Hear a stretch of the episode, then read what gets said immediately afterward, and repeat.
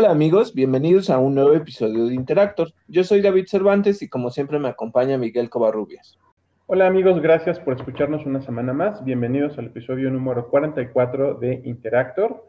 Esta semana en videojuegos vamos a platicarles un poco sobre los títulos que saldrán para Xbox Live Gold, sobre el demo de Miitopia que ya se anunció, que ya, ya incluso se mostró, vamos a hablar también sobre las ventas de PlayStation 5 y cómo han superado a las de PlayStation 4 en su primer año fiscal. Les vamos a platicar cómo estuvo esto.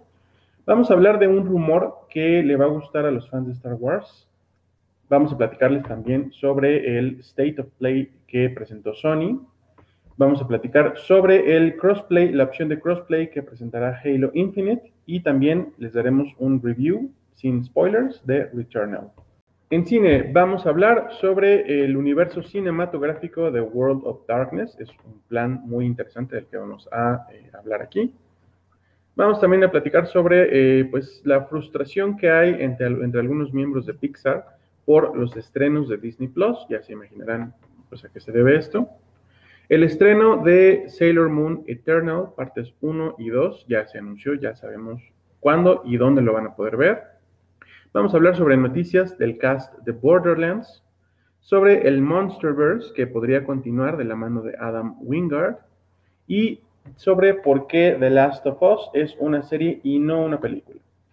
En series, hablando pues, justo de eso, eh, les platicaremos sobre el tráiler de Troll Hunters Rise of the Titans, sobre el posible regreso de Anakin Skywalker como personaje a, eh, a las series de Star Wars, Vamos a hablar un poco sobre la serie Ironheart, lo que, lo que se anunció recientemente. Platicaremos un poco sobre noticias de la serie Invincible de Amazon Prime. Hablaremos también de noticias del cast de Green Lantern para HBO Max y de la producción de House of the Dragon, que ya fue anunciada, esta precuela de Game of Thrones, que a todo el mundo tiene pues bastante la expectativa. Y por último, bueno, ya terminó eh, Capitán América y El Soldado del Invierno, pero hay algunas noticias que se desprenden tanto de la serie como en general del MCU. Comenzamos. En videojuegos, Microsoft anunció cuatro títulos para Games with Gold a partir de este mes. El primero de ellos es Armello, lo, estará disponible desde el primero de mayo hasta el 31, hasta fin de mes. Está gratis para Xbox Live Gold y Game Pass Ultimate. Si tienen alguno de estos servicios, descarguen el juego. Otro de ellos es Lego Batman, estará disponible del primero al 15 de mayo. El juego Dungeons 3 estará también disponible del 16 de mayo al 15 de junio. Y entre el 16 de mayo y el 31 de mayo, el juego Trópico 4. Hablando de Nintendo, justamente para todos aquellos que sean fans de los Mis, ya se liberó el eh, demo de Mitopia que está disponible en Switch a partir del 28 de abril. Eh, esto quiere decir que pues ya, o sea, básicamente esta semana ya lo tienen disponible. Si ustedes quieren aprovechar para sacarle potencial al demo, el personaje que ustedes creen dentro del mismo va a transferir a su principal. Entonces, eh, a partir de este demo, ustedes ya pueden disfrutar eh, esta aventura que justamente llega el 21 de mayo. Entonces, eh, un poquito menos de un mes, pero pues justo para aquellos que disfruten de este juego, ya va a estar disponible. Yo vi el tráiler de lanzamiento, está un poco raro, ¿eh? O sea, no, no sé, bueno, no es el tipo de juego que yo jugaría, pero este, para todos aquellos que están fans, ya falta muy poco. Yo sí lo jugaría, a mí sí me gusta mucho eso. Explícame justamente de qué trata, porque cuando yo lo vi, veo como que son aventuras grupales, este, y es mucho como, pues sí, eh, eh, ¿sabes qué es lo que me llamaba mucho la atención cuando aparecieron los Mis? Que eh, justamente cuando tenías este, el Nintendo Wii. Eh, me llamaba mucho la atención que algunos, no sé si era algo como para medios o cosas como muy específicas, que podían diseñar tan ajustado la apariencia de los Mis, que se me hacía extraño porque yo no lograba esa apariencia con, con Mimi, ¿no? Entonces, este, pero ¿de qué va el juego y como a quién crees que va este tipo de juego? Pues mira, mi topia, yo diría que va a todos los jugadores de, Nintendo Switch. A fin de cuentas, Nintendo se sigue caracterizando por hacer contenidos muy, eh, pues muy friendly como para todo público. Eh, es básicamente un RPG. Es algo así como jugar un RPG de, de, mesa, como jugar Calabozos y Dragones, pero con tu Mi. Eh, es, básicamente eso. Lo que, el, contenido que viste que te pareció como de aventura es eso, es una aventura grupal en la que eh, cada, cada personaje con sus propias habilidades pues ayuda al party a, conquistar.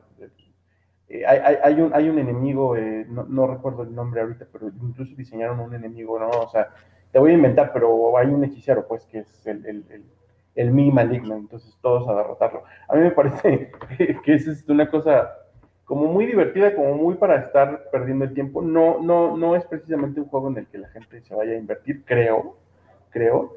Eh, pero, pero es un poquito como de, ay, este, vamos a jugar un poco de Mario Party. Bueno, pues esa onda, ¿no? Como de, ¿qué hacemos? Ah, pues mi topia, órale. E, e, eso es lo que creo que, lo que creo que van a lograr. Y ahorita que acabas de mencionar Mario Party, este juego que bueno, uno, yo recordaba que era muy divertido, las, por lo menos las primeras versiones de Nintendo 64. No sabes las divertidas que me daba jugando en multijugador, era, era la onda de este juego. Eh, conforme fue avanzando incluso la versión del Wii y este, ahorita la que está para, para Switch, yo siento que perdieron la magia en cuanto a los minijuegos y todo esto. Pero lo, lo mencionaste y a lo que viene la relación es que justamente lo que anunciaron es que por primera vez después de dos años de lanzamiento, este, apenas le dieron como actualización para las funciones en línea. Entonces, pues es como, ah, ok, gracias por darme algo que a lo mejor ya ni juego, este, pero pues si, si se animan y lo siguen jugando, ya tienen nuevas funcionalidades para que sea mucho más ágil el jugarlo en línea con el multijugador. Bueno, nos, nos, nos, parece muy gracioso, pero está relacionado con otra noticia de la que ahorita vamos a hablar. Ahorita que, que la mencionamos, digo cuál es. Eh, mm, otra cosa que, de la que queremos hablar es un tema del que yo personalmente, eh, por, la, por lo general, me, me, alejo un poco, porque se parece un poco al tema de, eh, de los éxitos en taquilla de las películas. Se puso en estos últimos años muy de moda estar como revisando los sitios, eh, sitios como, como Tomatazos y como el, el, ¿cómo, se llama el otro? El Rotten Tomatoes, para, para, verificar, ¿no? Cuál es la popularidad de una cinta, cosas así. Y, y, y, está un poco de la mano con las revisiones que hace la prensa normalmente del éxito de de las películas. Bueno, ese tema Ah, no, me encanta porque siempre me ha parecido que es un poquito inductivo, como que, como que le quiere decir un poco a la gente qué cosas ver y qué cosas no ver en lugar de permitir que la gente sencillamente vaya y vea lo que quiera y decida por sí misma. ¿no? Bueno, pasa algo que no sé si tenga el mismo impacto en los videojuegos, eh, pero bueno, es, a fin de cuentas una noticia eh, un poco más fiscal, un poco menos relacionada con el ámbito netamente de los juegos, y es básicamente que Sony reporta sus ventas en eh, este último trimestre del año fiscal. El año fiscal para, para, compañías como Sony termina, no termina en diciembre, termina en marzo. El último trimestre fiscal, a lo que en Estados Unidos llaman el Q3, el, el, el, el quarter number 3 o last quarter, es, es, estos meses, ¿no? Son meses que suelen ser difíciles para las ventas de videojuegos y de parafernalia de videojuegos y en general de entretenimiento porque eh, pues están enmarcados en lo que aquí en México conocemos como la cuesta de enero, ¿no? Eh, acaban de pasar las fiestas decembrinas y las ventas normalmente pues no, no son las mejores en este trimestre, ¿no? Y sin embargo, Sony lo que reporta es que eh, en este, no en, el trimestre, sino en el año fiscal completo, ha vendido 7.8 millones de unidades de PlayStation 5. Es el primer año fiscal de la consola. Eh, en, el mismo, en, el mismo, periodo, pero, pero en, el pasado, hace unos años, PlayStation 4 eh, vendió pues 7.6 millones de unidades. El, el, milestone, el, logro de Sony, lo que está reportando Sony, pues es que vendió más PlayStation 5 que lo que vendió de PlayStation 4 en su primer año, es decir, en el mismo periodo. Eh, es un logro en muy buena parte y yo creo que esta es la parte que yo, sobresal, que yo sobresalto, perdón, que yo subrayo un poco más, es eh, que lo lograron a pesar o quizá gracias a la pandemia y también a pesar, aquí sí, de la crisis de componentes de la que les hemos hablado. Hay una crisis de componentes para la fabricación de eh, semiconductores que ha afectado a eh, la fabricación de consolas. Pese a eso, pese a las reventas, pese a las, al acaparamiento de consolas por parte de, de scalpers, de, revendedores en países como Reino Unido y Estados Unidos, eh, lograron esta, mm, pues, lograron esto, lograron este récord de ventas superando a su consola anterior. Y es lo que creo que se puede rescatar. Sin embargo, yo personalmente insisto en que ah, prefiero como mantenerme un poco al margen de este tipo de temas, porque yo creo que si empezamos a considerar como eh, el éxito de una consola a partir de cuánto vende, aunque sí exista cierta, aunque sí exista una relación bastante lógica, pues también es un poco como influir en nuestro criterio, ¿no? Y además es algo que usan mucho los, eh, que se usa mucho en estos, en estas discusiones absurdas en redes sociales sobre cuál es mejor, si Xbox o PlayStation, y la verdad es que eso me cae muy gordo. Pero bueno, la noticia es esta. Eh, creo que es bastante bueno, bastante buena noticia para la venta de consolas, para el mercado. Creo, eh, como les decía, que no sé si es a pesar de la pandemia o debido a la pandemia, porque justamente es una situación que nos tiene en casa eh, y pues podríamos decir incluso que está con más tiempo de, jugar, ¿no? ¿Qué dices tú, David? Yo digo que pueden ser las dos cosas, ¿eh? O sea, que por una parte sí, eh, y nos hizo permanecer en casa y tener esa necesidad de pasar el tiempo de alguna manera. Lo que eh, yo me pregunto aquí una cosa, ¿eh? O sea, si por ejemplo, es que, o sea, crea una correlación. Ahorita vemos que sobrepasó los números que se tenían cuando el primer año de lanzamiento de PlayStation 4. Pero si no hubiera habido pandemia, o sea, es que es lo mismo, ¿no? O sea, es lo mismo pero negativo si no hubiera habido pandemia, entonces eh, se hubieran vendido igual. Eso es lo que no sé, porque eh, considerando que si no hubiera habido pandemia, pues a lo mejor la crisis de los, de los componentes no hubiera sido así de, fuerte, incluso la distribución hubiera sido más accesible y hubieran cambiado como la situación.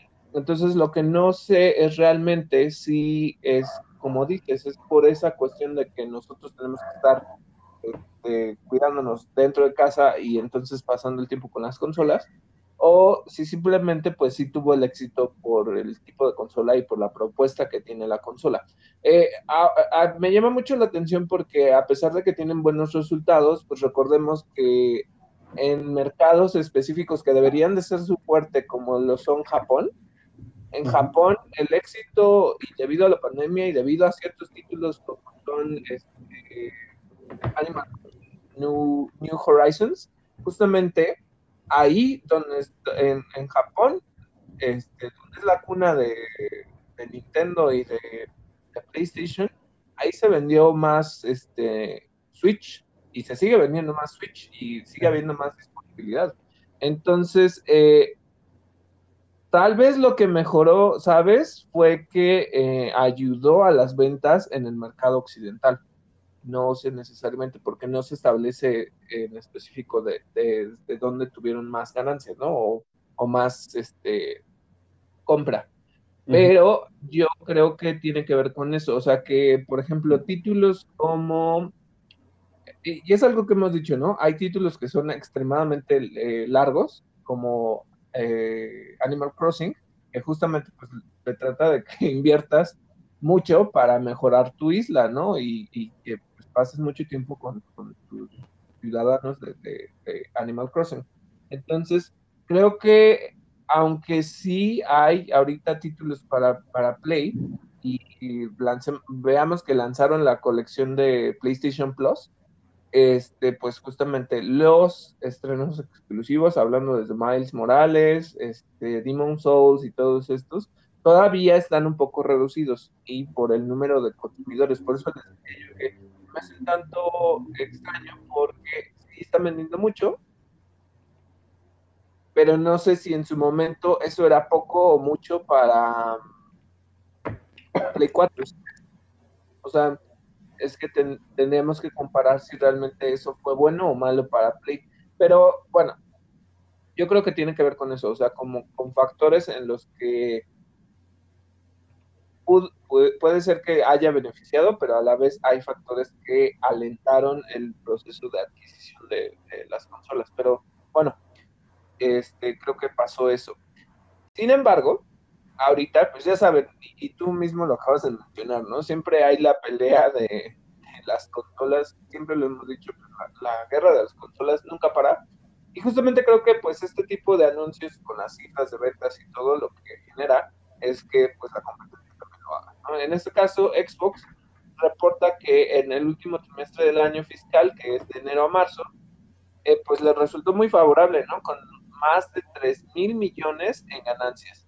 Eh, justo igual por, aunque consideremos que es un periodo difícil para la venta de videojuegos en general y consolas, después de pues estas fiestas de sembrinas, la verdad es que aunque hicieron la adquisición de Bethesda y justo eh, empezaron a, vender algunos de estos títulos, ya se, ya se ve en las ganancias. Yo aquí creo que es una cuestión diferente.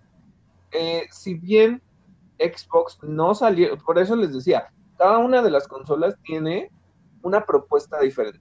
Tú lo mencionaste ahorita con lo de, con lo de Mitopia, ¿no? Es Nintendo, es creatividad, es este, nuevas formas de juego, es la forma en la que interactúas con, con la consola y las experiencias. Este, PlayStation te da títulos exclusivos que están más enfocados a narrativa y Xbox se enfoca mucho en la retrocompatibilidad que yo creo que este es el punto desde donde está ganando muchísimo, porque básicamente le está ofreciendo a los jugadores un catálogo muy amplio en donde puedes volver a jugar títulos de años pasados y eh, justo que es ese nicho que ahorita eh, Sony desprotegió, porque, o sea, no le, no le interesa ahorita estar metiendo retrocompatibilidad. Hay algo importante porque justo GameSpot, que es un medio en Estados Unidos de, videojuegos, hice una encuesta en línea a través de redes y le preguntó a las personas qué es lo que les gustaría que PlayStation 5 hubiera tenido en, este, en actualización o que hubiera salido en, pues digamos, como en su lanzamiento. Y lo que la gente contestó que es lo más popular que, que hubieran esperado es retrocompatibilidad con juegos de PlayStation de la generación 1 a la 3. Entonces, este, yo creo que es eso. O sea, al final, Xbox está ganando a sus jugadores y la verdad es que tiene muy buena propuesta. Está ganando a sus jugadores a través de propuestas como Xbox Game Pass, a través de Game Cloud. Este, entonces, todas estas cosas le están sumando a que a lo mejor ponle que no tenga tantos juegos nuevos, pero puedes volver a jugar esos juegos de la colección que tengas en tu consola con menores tiempos de carga, con mejores este, aspectos gráficos. Entonces, yo creo que por ahí es donde, donde está ganando Xbox y va a seguir ganando, porque eh, la verdad es que esta parte de, Game Pass eh, les está dando muchísimo, muchísimo contenido que ya quisiera este, PlayStation que, que tuviera, ¿no? Porque, pues sí, es lo que falta. Eh, les iba a decir, ahorita, además de los títulos que mencionaste que se van a sumar, eh, por la parte de PlayStation, ahorita hay una venta por el Día del Niño, creo que está como en 70% de descuento, y la verdad es que hay muy buenas ofertas de, juegos, ¿eh? o sea, denle una checada, y si no se compraron algún título y tienen el antojo de, comprarlo, son muy buenas ofertas, o sea, realmente bajar el precio de 60 dólares hasta 15, este, 10 dólares. La verdad es que depende del juego. Hay, hay juegos que son un poco más, les voy a llamar viejitos, pero no son viejitos, o sea, me refiero a que salieron hace tiempo en Play 4, que están alrededor de 5, 6 dólares, ¿eh? O sea, entonces, si ustedes quieren, eh, también hay esa propuesta, ¿no? Pero esa es compra. O sea, en realidad, si estás comprando el contenido y te lo quedas tú. Eh, entonces, pues depende de, qué es lo que quieran, pero yo creo que es eso. Yo creo que empiezan a sacar cifras, los dos empiezan a, decir, no, bueno, pues yo estoy ganando por esto, yo estoy ganando por aquello. Eh, pero para mí que Xbox más allá del sentido de, del hardware, y porque incluso en hardware es un poco superior, se los he dicho, o sea, incluso en, tiempos de carga, en el apartado gráfico Xbox es superior, pero depende de cada quien, ¿no? Entonces, en este caso yo creo que lo que ellos sí le asaltaron muy, muy fuerte es este con esta parte de cloud gaming y con la parte de la retrocompatibilidad. Oigan, eh, vamos a romper un poquito la regla de eh, pues no meternos en rumores, pero es que es un rumor que sí del que sí queremos hablarles porque a mí me emociona. Eh, bueno, básicamente, les decía al principio que hay un rumor de Star Wars que pues, les puede gustar. Bueno, de acuerdo con el sitio comicbook.com y de acuerdo sobre todo con filtraciones de parte del insider Nick Baker, podría estar en desarrollo un videojuego basado en The Mandalorian. Aunque eh, pues no hay más detalles al respecto, nada, absolutamente nada. Sí se especula que podría tratarse de un juego AAA eh, y que podría incluso ser un juego para PC y para consolas de nueva generación, digo AAA a fin de cuentas, ¿no? ¿Cuál es el punto de esto? Bueno, que Nick Baker ha sido alguien que eh, ha como ha como sugerido o ha como susurrado o ha como dado spoilers de, de, anuncios, de anuncios venideros, ¿no? Él es uno de estos insiders que, o, es el insider incluso, que eh, tuvo una consola Xbox Series, eh, Series S, me parece, en sus estantes antes de que se hiciera el anuncio y sin mencionarla para nada, ¿no? Entonces, estas son palabras de Nick Baker, dice, se está haciendo, se está haciendo un juego de Mandalorian, no da ninguna prueba, no da ningún contacto, eh, no hay información todavía al respecto, pero es algo que nos gustaría ver. Entre el fandom, por supuesto que es algo que se ha barajeado desde hace desde hace más de un año, desde la primera temporada, hay muchos fans que dicen, bueno, pues de esto que se haga un juego, ¿no? Eh, yo creo que sí, yo creo que además, además de, eh, del, de, gusto por la serie, de todo, de todo el revival que provocó para los fans de Star Wars, pues también eh, Lucasfilm se ha caracterizado desde, incluso desde antes de la, de la compra por parte de Disney, se ha caracterizado por eh, generar narrativa transmedia, ¿no? Entonces, eh, podemos nosotros ver la serie eh, Rebels y, complementamos un poco la historia de Rebels viendo Clone Wars y otro poco leyendo los cómics de Rebels eh, y otro poco ahora viendo, viendo Ahsoka, ¿no? Entonces, claro, ¿por qué, ¿por qué no contar un poco más de las aventuras de Din Djarin, de Mando, a través de un videojuego? Ya sea antes de conocer a Grogu o quizá en el interludio entre la temporada 2 y lo que venga. A fin de cuentas sabemos que la temporada 3 pues se va va a tardar. Claro, un juego podría tardar incluso más. Pero bueno, tenemos eh, esta que no es precisamente noticia, es un rumor. A mí me gustaría muchísimo que se hiciera, sobre todo si se hace eh, pues algo muy, muy profesional, muy adecuado, que le, que le, no sé, que le añada más a la historia, ¿no? Yo estoy muy satisfecho y muy contento, por ejemplo, con Jedi Fallen Order. Creo que tomar ese tipo de, eh, de caminos es bastante útil, bastante enriquecedor para la saga. ¿Cómo lo ves tú, David? Mira, eh, no tengo ningún problema con el, con el aspecto transmedia, al contrario, es este, son de ese tipo de cosas que al final te construyen más a la historia que, disfrutas, ¿no? El problema es que siento que es algo que, eh, puede, eh, bueno, lo voy a ver así. Los fans, fans, fans, fans que leen los, las novelas, que ven las series, que ven las películas, que ven lo que juegan, este, para todos estos tipos de fans, ahí el hecho de que construyas a través, como ya, ya sea como lo mencionas, ¿no? Una precuela, una secuela o un inter entre temporadas, este, pues qué mejor, ¿no? Es, es lo, lo más óptimo porque les das mucho más contenido de lo que ya les gusta. Pero el problema es que este tipo de cosas, al igual que pasa con, ya, ya se los había dicho, por ejemplo, eh, creo que Dark Horse, creo que es Dark, Dark Horse, no me, no me acuerdo en este momento, pero creo que ahorita sacaron los cómics de God of War, donde te cuentan este, básicamente que, bueno, no voy a hacer tanto spoiler, pero entra a otro, tier, a otro reino antes de llegar al reino nórdico. Entonces, este, te cuentan qué es lo que pasa ahí pero yo porque veo videos en YouTube y, veo ese tipo de contenido porque me interesan los juegos. Este, pero en el caso, por ejemplo, de Horizon Zero Dawn, también tienen un cómic y ni siquiera lo he seguido y me encanta el juego, pero no lo sigo.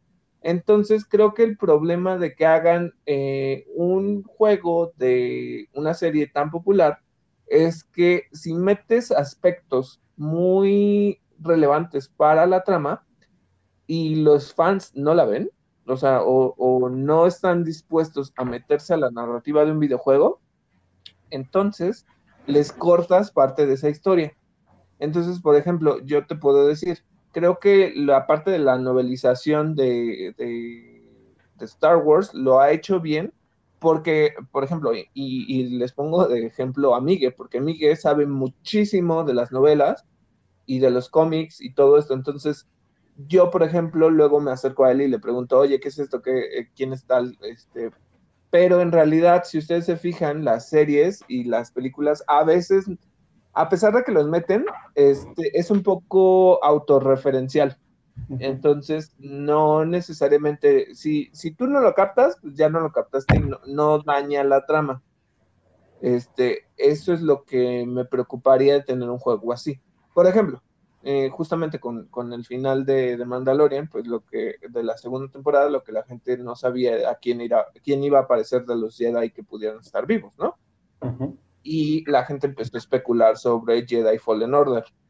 Entonces, pero solo aquellos que habían jugado pensaron en Cal Kestis, mientras que los demás pues dijeron, pues bueno, los únicos que quedan vivos es Ahsoka y Luke y este Ezra, ¿no? Eso es lo que te digo, me gusta mucho el, contenido transmedia y me gusta que sea contenido expansivo, pero al final creo que ese tipo de propuestas a veces sacan a la gente del, ajá, o sea, como que de, parte de la historia. Eso es lo que, lo que se me hace como un poco, o sea, como que le quieren sacar jugo a, las propiedades, pero pueden hacer que se pierdan detalles dentro del fandom que a lo mejor no está dispuesto a, a jugar. Qué bueno que lo mencionas, porque hasta ahorita, cuando menos dentro del, canon de, Lucasfilm, bajo el auspicio, el auspicio de Disney, eh, creo que la única instancia en la que mm, todavía ni siquiera ocurre, sino en la que va a ocurrir esto que mencionas, esta segmentación de la historia, donde vas a necesitar haber visto una cosa para entender otra, es apenas eh, la serie de Ahsoka. creo, que sí, yo sé, si no me equivoco, es como la primera vez que vas a haber necesitado eh, a ver, consumir un, eh, no, un videojuego, sino una eh, narrativa alterna, que en este caso es la serie Rebels, para entender la nueva narrativa o el nuevo episodio o la nueva gran serie, ¿no? Pasa, sí, sí, pasa en los cómics. Hay ahorita cómics, una serie de Darth Vader que está cubriendo lo que ocurre entre el Imperio Contraataca y el regreso del Jedi, en la que Darth Vader está, por ejemplo, ya llegó a Exegol, ya descubrió este, los primeros cuerpos de lo que después era Snoke, ya encontró, ya se encontró con que Palpatine tiene ahí, eh, tiene ahí en un frasco la mano de Luke que perdió en el duelo de Bespin, o sea, eh, sí necesitas haber visto el Imperio Contraataca, pero bueno, o sea, es, es un poquito más esencial, ¿no? Como que no, nadie se va a quejar de, que necesites haber visto esa película para entender, o, incluso las, las, las secuelas, ¿no? Las nuevas películas. Eh, lo que pasa, lo que sí va a pasar en el caso de Ahsoka es que sí hay gente, a eso sí me consta, sí hay gente que no es tan fan de Star Wars, que sí consumió de Mandalorian y que le gustó mucho, pero que nunca se planteó ver Rebels porque la estética justamente pues les remite a que es una serie infantil, a que no les, no les dan muchas ganas de ver la serie completa, de que son varias temporadas, de que se les hace como muy largo. La verdad es que la serie es muy buena, pero bueno, yo lo digo como fan, ¿no? Eh, entonces, vamos a ver qué pasa ahora que salga Ahsoka, porque ahí es donde vamos a poder medir eh, qué, tanto, qué tanto pasará esto que dices, ¿no? Qué tanto se va a segmentar el público que sí vio Rebels y que sí sabe quién es Ezra Bridger, o qué tanto va a estar autocontenida la serie como para que cuente por sí misma y sin necesidad de más recursos, que pues hay un chavito Jedi que hay que rescatar y que se llama Ezra Bridger y que es amigo de Ahsoka. Bueno, y hablando de lo que pasó esta semana, otro de esos eventos que nadie te, nadie te anuncia pero pues si eres fan de los videojuegos y de todas estas cosas geek, pues la verdad es que lo encuentras porque lo encuentras, ¿no? Entonces, eh, Sony no anunció, pero iba a haber un State of, of Play para esta semana. Eh, dije, ah, bueno, pues no sé en específico qué juegos vayan a eh, lanzar, porque pues justo el lanzamiento de, de, Resident Evil pues es la próxima semana, entonces este, ahorita no sé qué título ya sea el que vayan a lanzar, pero tuve como una pequeña pistita porque pues justo sacaron un nuevo trailer de Ratchet and Clank Rift Apart, pero eh, bueno, les voy a decir que, que, hubo dos cositas adicionales que en realidad pues fueron como lo menos protagónico de, este evento. El primero es Subnautica Below Zero, que es este juego que recuerden que todavía lo pueden descargar dentro de la iniciativa de State of Play para que lo prueben. Es un juego de exploración, tiene un poco como de este sentido de aventura donde exploras el mar. Pues bueno, ya va a salir la secuela que se llama Subnautica Below Zero. Este, en este caso, pues entras en un territorio que es un poco más, em, le voy a llamar agreste, como más feroz. Es un territorio más Em, glaciar, ¿no? O sea, justo vas, el below zero es porque habla de las temperaturas. ¿Cómo se ve este juego? Es como una mezcla entre ciencia ficción y una expedición al Ártico con criaturas como submarinas. Entonces está bonito, está interesante, ya meten como un aspecto más de exploración, pero también como el que te defiendas de estas bestias, ¿no? Entonces está muy interesante si ustedes lo quieren. Eh, les digo, prueben primero Subnautica, que está disponible de manera gratuita por el Play at Home. Lo pueden descargar. Entonces, ya después, si ustedes están interesados en este título, pueden probar la secuela, o más bien pueden comprar la secuela, que se estrena el 14 de mayo para PlayStation 4 y PlayStation 5. Hablando de otro juego que es muy popular, eh, o que era muy popular, no sé qué, qué tal vaya su popularidad, pero eh, Among Us por fin va a llegar a PlayStation. Y eh, eh, esto no se anunció en específico una fecha de, llegada, pero dijeron que puede ser en más adelante en, lo que vaya del año, ¿no? Entonces, para ustedes que, les ya van a poder jugar a través de, su PlayStation. Y como parte de este evento que les digo que estaba muy centrado en Ratchet and Clank, eh, les están ofreciendo un skin de Ratchet y Clank. Está, el de Clank eh, se me hace muy bonito porque te lo dan como un partner chiquitito, es un Clank chiquito que te acompaña. Y el skin de, de, mm, de Ratchet, pues es este, nada más como las orejitas y parte como del traje. Entonces, eh, digo, si, si, les gusta, en algún momento llegará a PlayStation y ya en teoría no debería de faltar tanto. Bueno, y ahora sí de lo que presentaron respecto a Ratchet and Clank Rift Apart, la verdad es que el juego se ve muy muy bien. Eh, tuvimos un primer vistazo a Nefarious City, que es uno de los escenarios donde vamos a estar.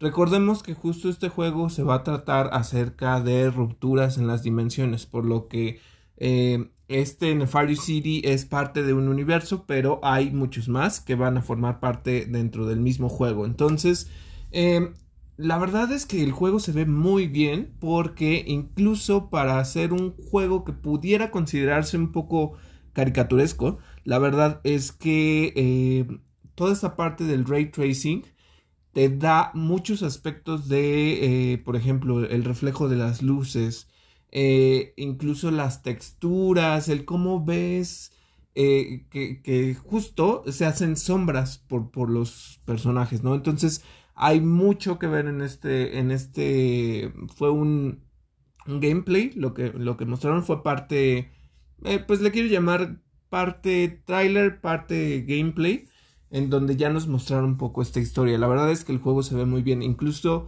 desde la perspectiva de, de la animación, y el, los aspectos gráficos, ¿no? Por ejemplo, en este caso, pues eh, Ratchet, pues es este animalito que es peludo, que tiene pues, las orejitas y la cola, ¿no?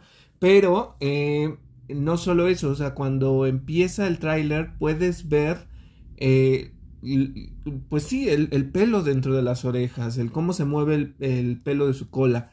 Entonces, eh, la ciudad, por ejemplo, Nefarious City, tiene un detalle grandioso, o sea, las luces, eh, los sonidos, o sea, que son muy clásicos de esta saga.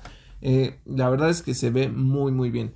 En cuanto a historia, ya nos dejaron ver un poquito más de, eh, pues, los, le voy a llamar personajes alternos porque no necesariamente son secundarios.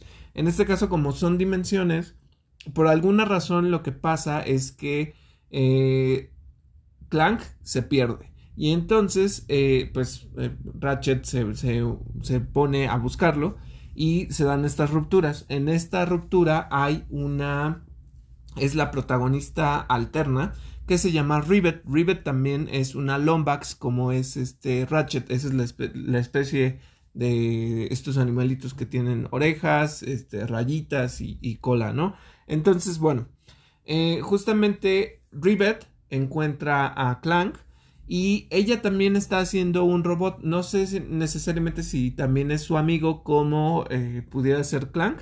Porque el punto es que tanto Ratchet como Rivet están peleando con las versiones alternas de Doctor Nefarious. Entonces, eh, bueno, ya nos dejan ver un poquito eh, cuál va a ser esta dinámica. Me gusta mucho esto. Me, me trae a la, a la mente algo que hizo... Em, eh, Crash Bandicoot It's About Time, porque justamente lo que hacen es hablar de estas dimensiones secundarias, ¿no? Por ejemplo, ellos hablaron de Tona, pero en este caso pues es Rivet.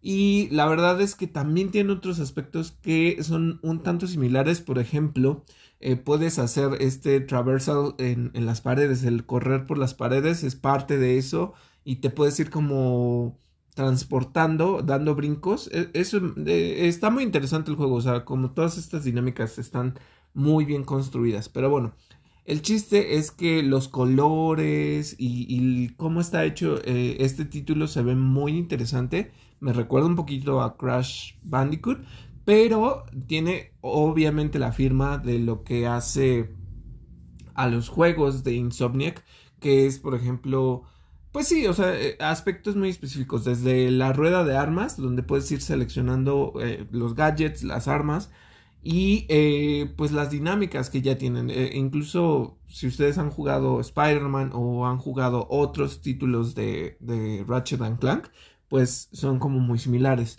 Algo que nos dijeron es que realmente si ustedes son nuevos para entrar a la franquicia, no importa, es una historia que puede pues entenderse por sí sola y que no debería de causar problema a los fans tampoco. Em, ya nos dejaron ver una pelea de jefe y esta se ve muy impresionante. Les digo que estas rupturas les van a permitir eh, no solo cambiar de espacios, porque justo lo que pueden hacer es acercar a una zona a través de esas rupturas y entrar rápido en ellas. Y con los jefes, pues los jefes también tienen acceso a ellas. Entonces, por ejemplo, en su pelea de jefes pueden cambiar completamente de escenario, entrar a otra dimensión. Y si en esa otra dimensión hay otros enemigos pequeños, se van a sumir, se, van a sumar a la, pelea. Entonces, está bastante interesante, se ve muy bien. Em, incluso lo que mencionaron es que todas las capacidades del, del DualSense se van a, tomar en cuenta porque incluso si ustedes disparan y solo aprietan el gatillo un poco, eh, sueltan un tiro, pero si lo aprietan demasiado es como si tuvieran una metralleta. Eh, incluso en el salto, en los brincos de dimensión, ustedes van a sentir eso, los sonidos. Y también nos dejaron ver, por ejemplo, este, algo que ya había aparecido en otros trailers, cómo pueden ustedes utilizar a los Speedles. Son unos como escarabajos que van muy rápido. Y entonces, pues es toda esta dinámica que la verdad promete mucho. Eh, el juego ya está por salir, sale el 21 de junio y lamentablemente solo va a estar disponible para PlayStation 5.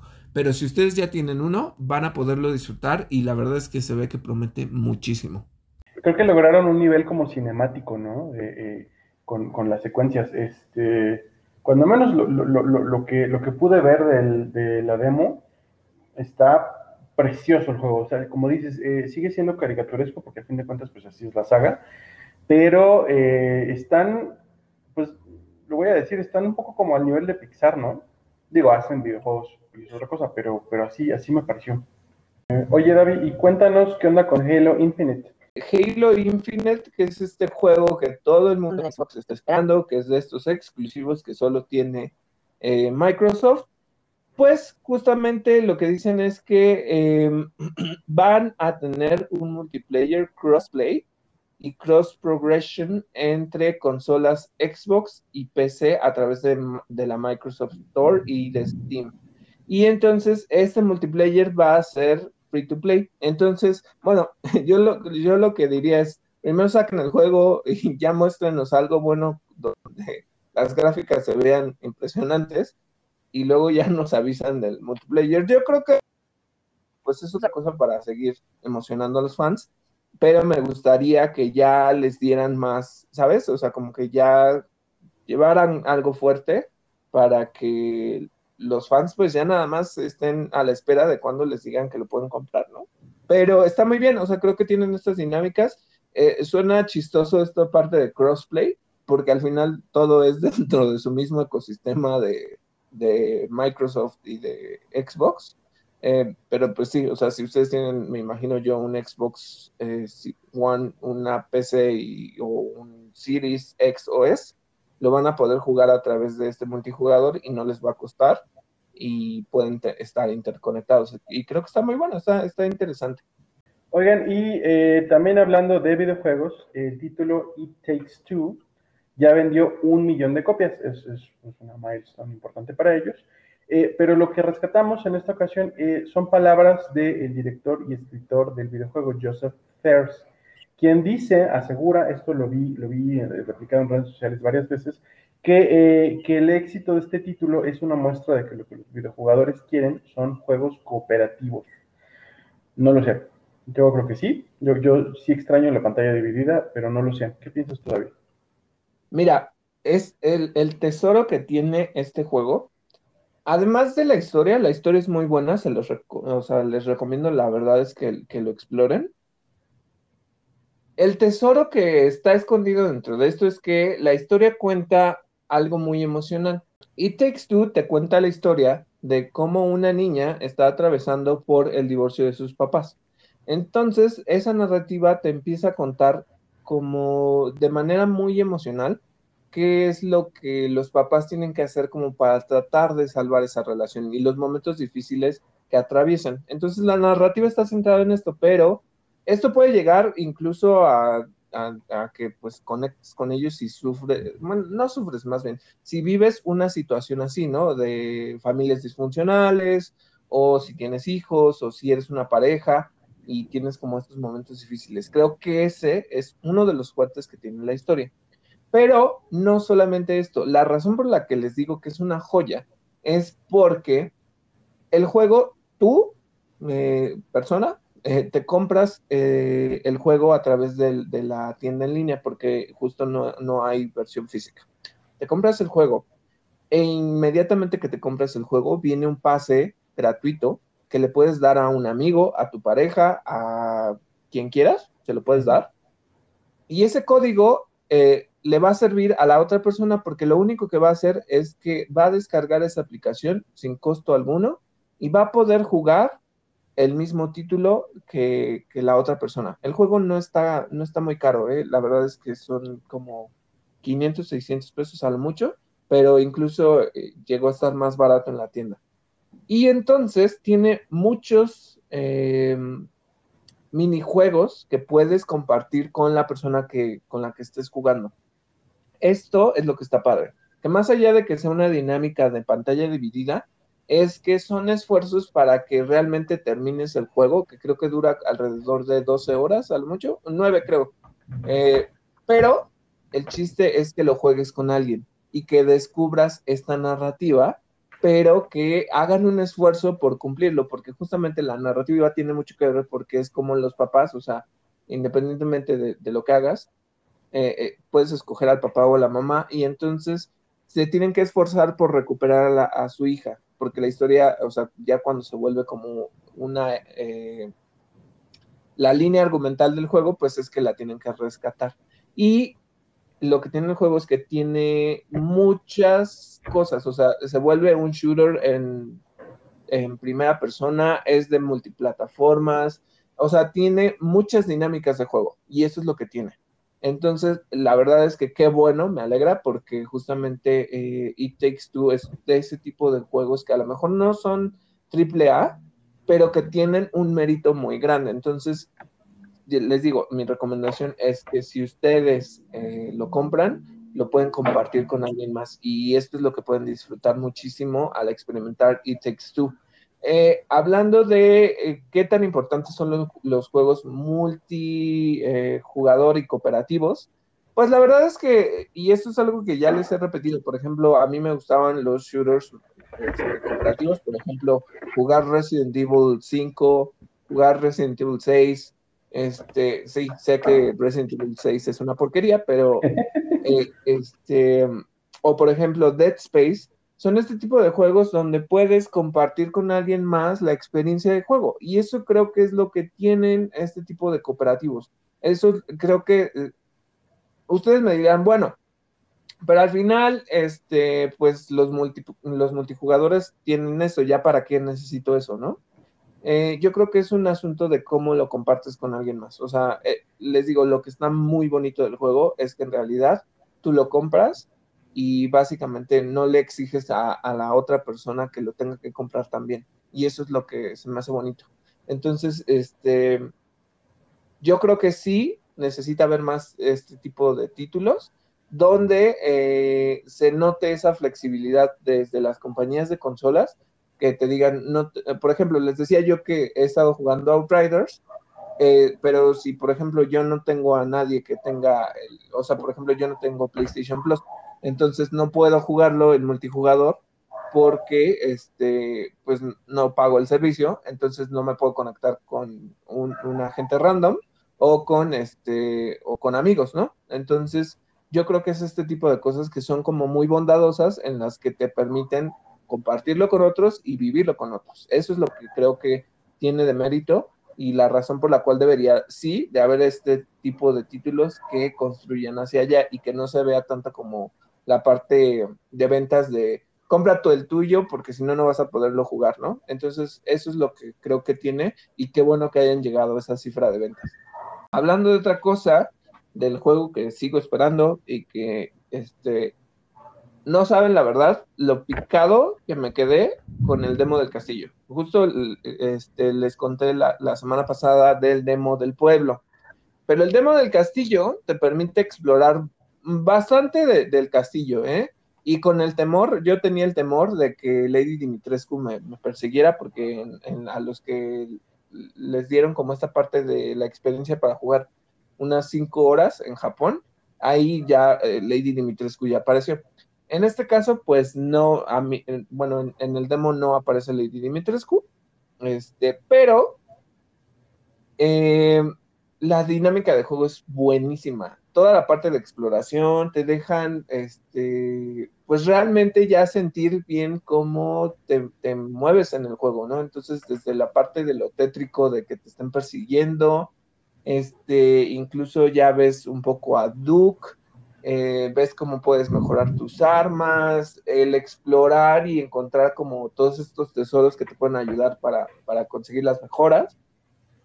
Eh, la verdad se ve muy bien, ¿eh? Y, es, eh, o sea, encontré como estos detractores de no, ¿para qué? Yo no quiero, este,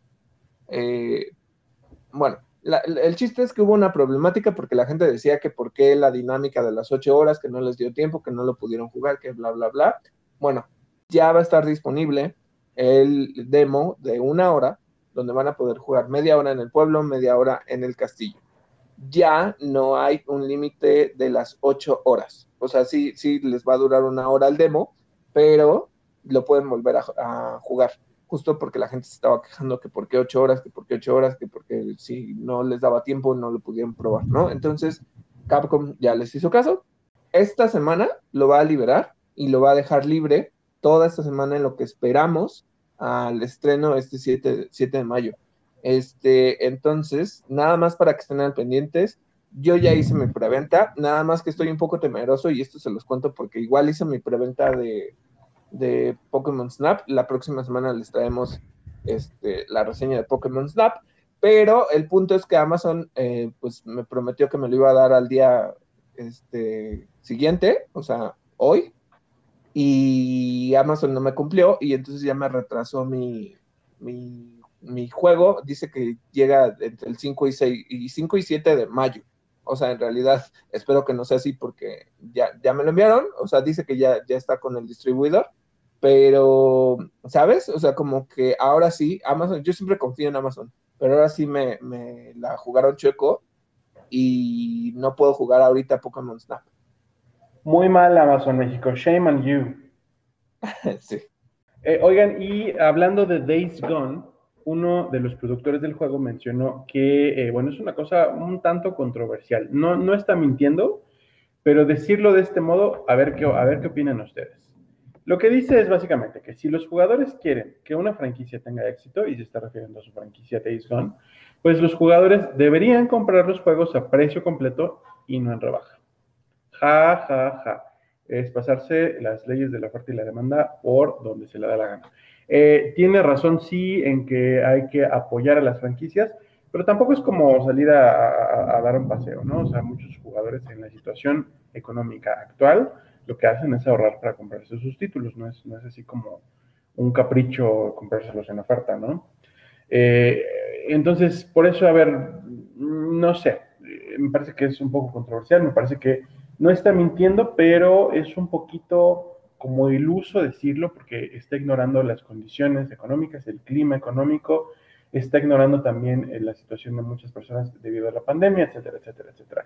Es ignorar un montón de cosas. Es un poco este tipo de discursos donde, donde eh, le reclaman a la gente que habla desde el privilegio, ¿no? Bueno, es un poquito, creo que va un poquito por ahí. Eh, ¿cómo, cómo, ¿Qué piensas tú, David? Y sobre todo díganos ¿Qué piensan ustedes? ¿Tiene razón o no tiene razón? ¿Qué, es lo que le está faltando analizar? Nos pueden contactar por redes sociales, recuérdenlo. A través de Facebook nos encuentran como Interactor y a través de Twitter como arroba interactor-podsec. Sí, sumando a este tema. Bueno, otra, otro, otro medio que igual hizo una encuesta, este, preguntaron, ¿no? ¿Qué era lo que más les había decepcionado de enterarse de las decisiones de PlayStation. Entre ellos estaba el que, o lo que más les había molestado, ¿no? Y una era que hubiera un remake de The Last of Us, porque la gente no quiere un remake de The Last of Us, este, que no vaya a haber un remake de Uncharted y que no hubiera una secuela de em, Days Gone 2. Entonces, eh, a partir de eso fue que les digo, empezó como todo el de Braille de eh, qué, está pasando con, con Days Gone 2, la parte de que si era multijugador, que si era como un entorno cooperativo y todo esto, ¿no? Eh, yo creo que hay de dos, siempre hay de dos. O sea, no podemos cegarnos a decir nada más hay de una, como este señor está poniéndolo desde un punto de vista muy, pues sí, como dices, desde el privilegio. Ah, ok, eh, tú mencionas, pues sí, las condiciones de, los jugadores no siempre son las mismas, algunos tienen la suerte de que pues, se los pueden comprar en el momento, hay otros que no, y que pues te puede importar ahorrar un poquito o incluso desde verte este, y decir, ah, ¿sabes qué? Este, quiero la versión con la, o sea, la versión de colección con todos los añadidos, ¿no? Que, pues obviamente le suma mucho más al costo original del juego yo creo que hay una cosa. Cuando tú, eh, si eres muy fan de los videojuegos y tienes las oportunidades económicas, yo creo que lo compras en el momento porque justamente lo que no quieres es que te lo spoileen y también porque es, eh, es un poco el, eh, quiero decirlo así, pero bueno, es el consumismo que tenemos, ¿no? O sea, pues si tú quieres experimentarlo y tienes las oportunidades de pagártelo, pues te lo compras en el momento. Entonces, este, o incluso, ¿no? Aunque hayas ahorrado mucho para, para comprártelo en, el mes de salida porque lo estás esperando, este, esa es decisión propia, ¿no? O sea, no, no, tendría por qué ser así como de, ay, bueno, es obligatorio que se compren los esos, porque si no, entonces no, no demuestran su amor por la franquicia, ¿no? Exactamente. Yo creo que no es eso, yo creo que también es que la gente llegue a descubrir los, los títulos, ¿no? Por ejemplo, eh, no sé, o sea, por ejemplo, alguno que, que, no, que sea de estos títulos super pegadores, pero que a lo mejor nunca habías probado simplemente porque no te llamaba la atención y alguien te lo recomienda y te dice, pruébalo, ¿no? y entonces ya lo compras. Y lo compras a lo mejor después, años después, este, en, barata, ¿no? Y, no tiene nada de malo. Yo lo que creo es que, pues, en cierta manera, como que, pues, sí está ese resentimiento de, es que a Days, Days Gone no vendió mal, porque la verdad es que no vendió mal, pero no vendió al nivel de, este, ¿sabes? Un este, God of War. Pero eh, pues sí, obviamente dices, eh, no, uno, no te puedes comparar, dos, está mal por parte de PlayStation que les exijan que todos los títulos tengan que vender igual, ¿no? Porque pues ahí sí es donde entra este punto de, tiene que ser competitivo porque si no vende tantos números, entonces no, ya no voy a seguirte haciendo secuelas, ¿no? Creo que ese es el problema. Entonces, esto le generó ruido al, es parte de los productores del juego que este, pues que ahorita la gente explotó y dijera, quiero Days Gone 2, quiero Days Gone 2, y que entonces dice, bueno, si quieren una secuela, entonces ¿por qué no lo compraron cuando, cuando salió? Eh, yo no creo que tenga que ser necesariamente así, ¿no? O sea, eh, los jugadores que son muy devotos de una franquicia o que esperan y se enamoran desde los trailers de la historia, yo creo que son ellos los que lo compran en el momento de salida, ¿no? Eh, si tienen las posibilidades. Y si no tienes las posibilidades y lo que haces es ahorrar y esperarte, yo creo que no deberían de ser tan, eh, pues sí, o sea, como segmentantes en el sentido eh, de decir, ay, bueno, entonces si no lo compras, eh, no eres fan. No, yo creo que no. Yo creo que es, a, lo mejor lo descubres después o te, esperas justamente porque incluso puedes, lo que puedes hacer es evitarte los spoilers, ¿no? Y no, saber nada del juego hasta que tengas la oportunidad de comprártelo. Entonces yo creo que es un asunto así, o sea que en realidad lo que tendría que ver es agradecerle a los fans que lo compran en el momento de salida y decir, ok, si tú no tienes las posibilidades, pero también te quieres eh, sumar a la historia del juego, pues cómpralo, ¿no? O sea, cómpralo y, e independientemente de, de si pagaste más o menos yo creo que eso es ahí, yo creo que pues es un poco como el coraje de nos, nos negaron la secuela porque no vendimos mucho, pero pues a lo mejor es cuestión de que la gente lo vaya descubriendo, pero pues ese tipo de comentarios sí, como dices, vienen muy desde el privilegio de, este, cómprenlo, cómprenlo cuando salga, ¿no? O sea, a precio total, yo creo que no tiene tanto que ver con eso, pero bueno. Se me hace que cae un poquito como en shaming, como en, avergonzar a los, en intentar avergonzar a los consumidores, ¿no? Porque, ¿por qué no lo compraste en, precio completo? Bueno, pues te vale madre, ¿no? sencillamente, mejor agradece que lo compré.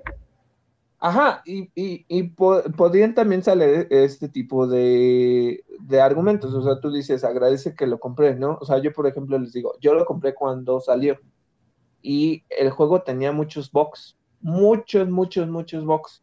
Eso no quiere decir que no lo apre o sea, que no diga que Days Gone no me gustó o que se me hizo muy chafa o, ¿sabes? No, o sea, lo disfruté y la historia también me gustó, me gustó el gameplay. Este, hay cosas que quizá pudieras mejorar, pero en realidad me gustó mucho. O sea, en realidad creo que depende de la perspectiva del jugador, pero puedes encontrar dentro de la distinta variedad de estudios y de, desarrolladores eh, cosas que te gusten. Entonces, yo les decía, por ejemplo, con Outriders, me frustra mucho la parte de la conectividad en línea y, y, que no hay un hub central. Sin embargo, no por eso digo que sea un mal juego y que no deberían de comprarlo, ¿no? Entonces, este, creo que es eso, o sea, que el punto es que lo pruebes y realmente que, que si te enamoras del juego, pues lo compres y, y dependiendo también de tus posibilidades, pero no debería de ser tan sesgado en ese punto. Claro, sí, sin duda. Hablando de otro juego que les vamos a hacer una reseña sin spoilers, es el estreno de esta semana, el nuevo estreno exclusivo para PlayStation que es Returnal. Eh, ¿Qué les puedo decir de este juego? Me llama mucho la atención y siento que está haciendo, que no sé por qué últimamente muchos juegos están haciendo estos, este, estas copias extrañas que meten dentro de sus dinámicas de juego de, Silent Hill PT, porque justo tienen, eh, bueno, les cuento a grandes rasgos, sin hablar mucho de, la historia, de qué trata Returnal. Returnal eh, cuenta la historia de una viajera, una exploradora, que cae en el planeta, o sea, que sufre un accidente su nave y entonces choca en el planeta Atropos. Y entonces tiene que ir descubriendo, conforme su exploración, eh, que hay como un loop de tiempo en donde si muere, regresa al principio. Es un juego muy dinámico que solo tiene una dificultad. Entonces,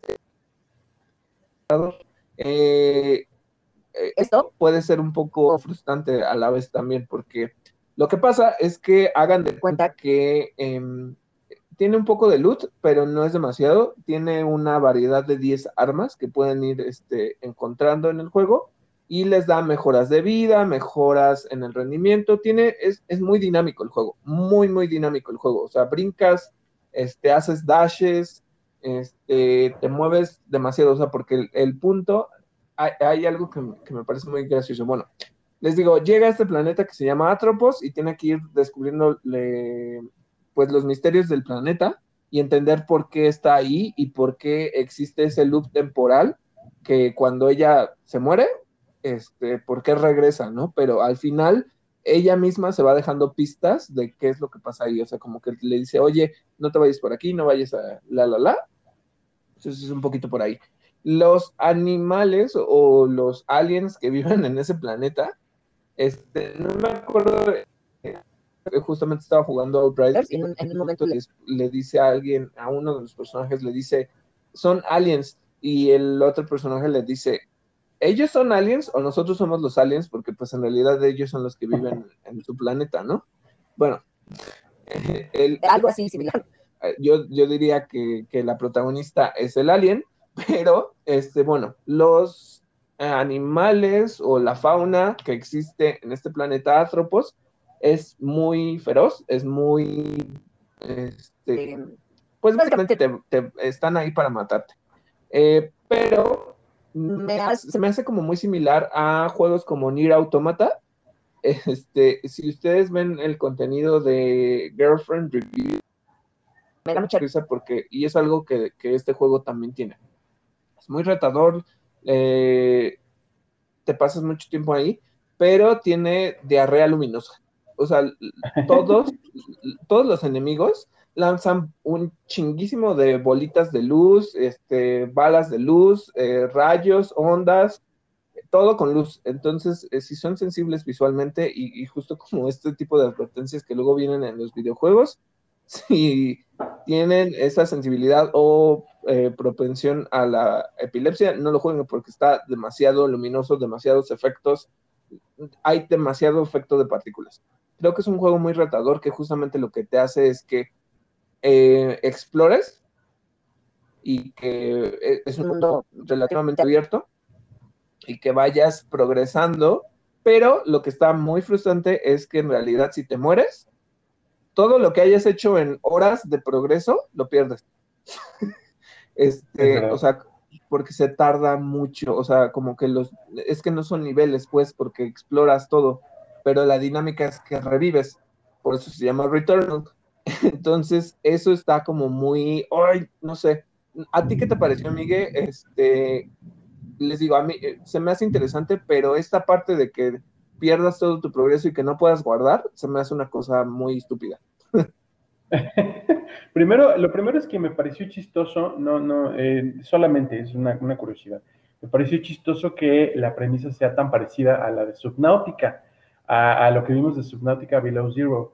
Eh, justo este tema de ser una exploradora que queda varada en, un mundo, claro que en Subnautica lo que haces es, buscar, rebuscar en una colonia que ya estaba establecida, pero en este juego pues no, no, no lo sabemos todavía, ¿no? Pero bueno, la, la, premisa, esa es la curiosidad. Eh, sí, definitivamente está sobrecargadísimo de luces. No, no sé si necesariamente sea algo malo, creo que no.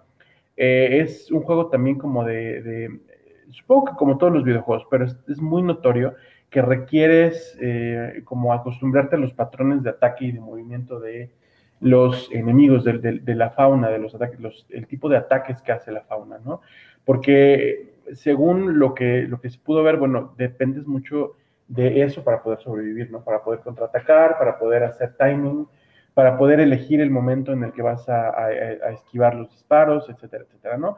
Eh, a simple vista o, por todo lo que muestra, me imagino que va a traer un lore pesadísimo, lo cual pues, es bueno, puede ser bueno. A mí, yo, yo soy alguien que disfruta mucho el lore, tú también me parece.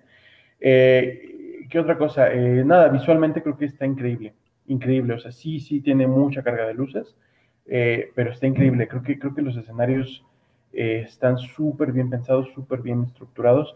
Eh, me gustan mucho el nivel gráfico también. Y pues ya, creo que, creo que básicamente, ¿no? Eh, lo quiero jugar. Sí, yo también, si tuviera un PlayStation 5. Pero bueno, e-, e-, ese no es el chiste. Eh, les decía, nada más para rescatar, les decía que tiene que ver con PT, porque hay una, en la forma de la narrativa en la que la protagonista que se llama Celine, entra en una casa y tiene una, ahí ya cambias a una perspectiva de primera persona. Entonces, este, como que se hace un loop en la misma casa y tiene como dinámicas de terror.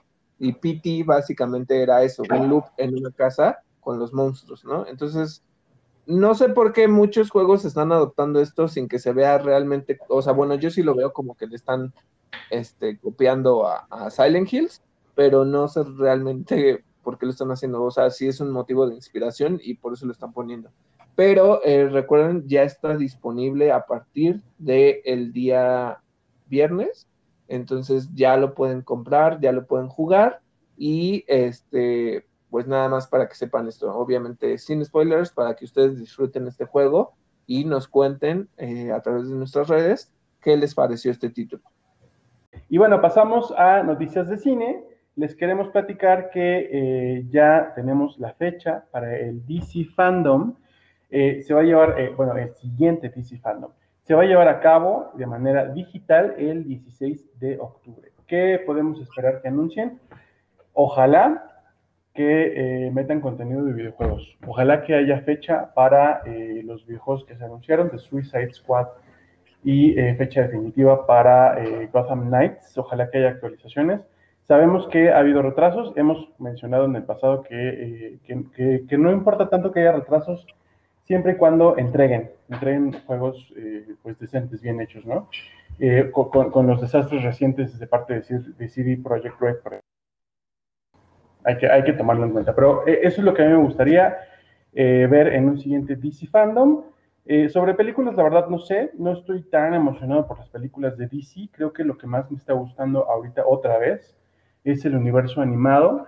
Recientemente vi este, recientemente vi Justice Society World, World War II, eh, la Sociedad de la Justicia, la Guerra Mundial, la Segunda Guerra Mundial. Eh, yo pensaba que le iba a dar continuidad a lo que se reinició a partir de eh, Justice League Dark Apocalypse War, pero no, es un universo completamente diferente, en donde ya se está hablando nuevamente, iba a decir que ya por fin, pero no, ya se había tratado el tema, ya se, habló nuevamente del multiverso, entonces eh, creo que le, que, le siguen dando por el lado animado bastante bien, le dan súper en el clavo el desarrollo de personajes, el manejo de personajes y el roster de personajes me parece que está súper bien hecho. Es una de las primeras películas en las que no vemos a Batman, eh, es, uno de mis personajes favoritos, lo amo, pero no se le extraña, o sea, la, película no lo necesitó en esta ocasión. Em, no sé, eso, me gustaría como ver qué nos espera para el universo animado, sobre películas, no sé, sobre series tampoco, porque salvo, salvo, y lo mismo, me pasa lo mismo, salvo las animadas como Young Justice, pues como que no me causan tanta emoción, pero me parece que, me parece que, que a ti sí te gustan mucho, sobre todo las del universo de CW, entonces ¿Qué te gustaría ver a ti en el DC Fandom, David? Bueno, les diré algo. O sea, sí me, ¿sabes? Me gusta verla, pero ahora como que le perdí como cierto interés. Bueno, eh, mi yo, yo, decía que Arrow era eh, Batman verde, por lo menos en las primeras tres temporadas. Este, pero como que DCW ha estado perdiendo pues bastante en cuanto a tramas, como que al final te digo, se vuelve tanto drama humano que deja de lado como la parte como heroica y todo esto, entonces siento que estoy viendo una novela en lugar de estar viendo algo de, de superhéroes, pero bueno, ya no estoy tan enamorado de, del Arrowverse. Este año ni siquiera sé si vaya a ver este crossover, porque justamente pues con todo este asunto de la pandemia. Este, eh, he intentado ver este Legends of Tomorrow, pero la verdad es que, ¿sabes? Como que eh, inició bien la serie y después ya se vuelve un chiste, entonces ya no me, no me fascinó. Pero bueno, yo creo que por la película que yo sí estaría más emocionado es por The Batman. Eh, pensando que si el año pasado, este, en el DC Fandom anterior, eh, presentaron el, primer tráiler, posiblemente, pues, digo, porque ya se estrena en 2022, ¿no? Entonces, posiblemente ya lleven más material. Eso es lo que me gustaría ver. Creo que eso es lo que espero más de DC Fandom para esta ocasión. Oye, bueno, perdóname, David, perdóname que meta mi cuchara de ese modo. Eh, hace poquito eh, vi un anuncio sobre los primeros capítulos de, me parece que de Superman and Lois, eh, que iban a estar los primeros, no sé cuántos episodios, es que no me acuerdo si era esa serie, yo creo que sí, los primeros no sé cuántos episodios en HBO Max, pero que después regresaba completamente a The CW. Eh, ¿Será parte de esta, de esta como rebatinga que se traían con que si los contenidos van directo a la plataforma o si, o si se presentan en las o si se presentan fuera, no lo sé, pero, pero, pero vi algo así. Puede ser, pero recordemos que obviamente de CW, eh, no sé si compró los derechos o lo que sea, creo que sí. Entonces, por el momento, pues ellos, o sea, como que ellos son los que están haciendo el trato para que esas series se vayan para allá. Porque recordemos, por ejemplo, Doom Patrol, es directa de HBO, lo mismo que Titans. Entonces, eh, las conectaron en el crossover pasado. Aparecen los personajes de Doom Patrol y de, Titans en, las escenas de, del crossover. Pero yo creo que lo que están haciendo es un poquito el trato que hicieron en México con Batwoman, que les digo que llegó directo a HBO en lugar de que llegara a, pues sí, a, bueno, o sea, sí llegó a Warner Channel, pero en específico Batwoman se fue directo a HBO Max, entonces, que diga HBO, entonces, este, yo creo que es un poquito eso, o sea, como para que sigas teniendo contenido de superhéroes, pero no necesariamente que se vaya a quedar ahí todo, pues sí, todo, porque de CW tiene un servicio en línea también, entonces, no es tanto como de streaming, pero ahí puedes ver todos los capítulos de la serie y lo pagas. Okay. Este, hay otra, hablando de, las series de, Netflix, justamente si ustedes son fans de Troll Hunters, ya viene, eh, eh, pues ya nos presentaron más bien el nuevo tráiler de la temporada Rise of the Titans, que es la última parte de la saga animada, que recordemos que viene desde Guillermo del Toro. Y entonces esta serie se va a estrenar el 21 de julio. Entonces, si son fans de Troll Hunters, ya viene esta nueva temporada, bueno, la temporada final, y este podrán disfrutarla a través de Netflix.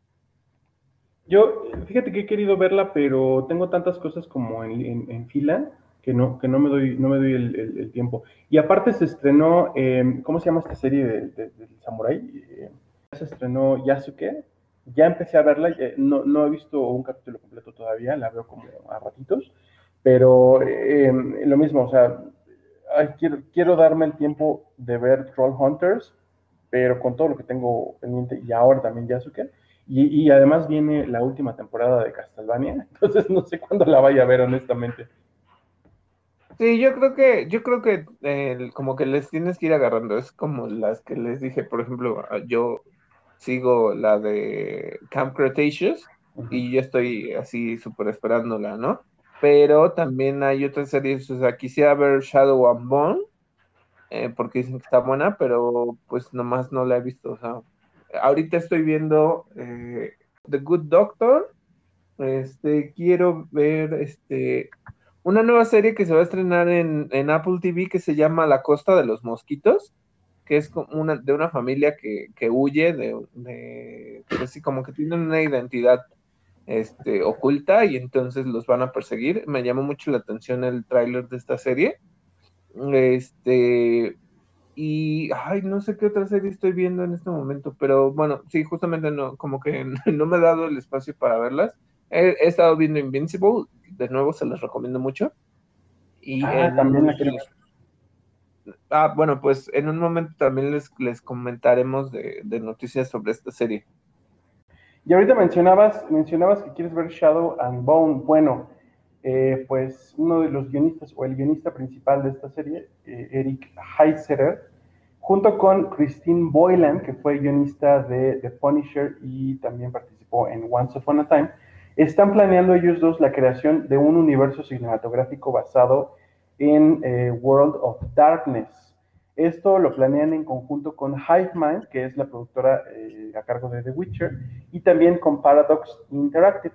Eh, eh, este universo de World of Darkness tiene, tiene que ver con estos juegos de rol, hace rato mencionamos los juegos de rol, estos juegos de mesa y de rol, de los que me parece que la punta de la lanza es Vampire the Masquerade, el que yo ya he jugado, que incluso tiene eh, hasta novelas y, uno o dos videojuegos, si no me equivoco.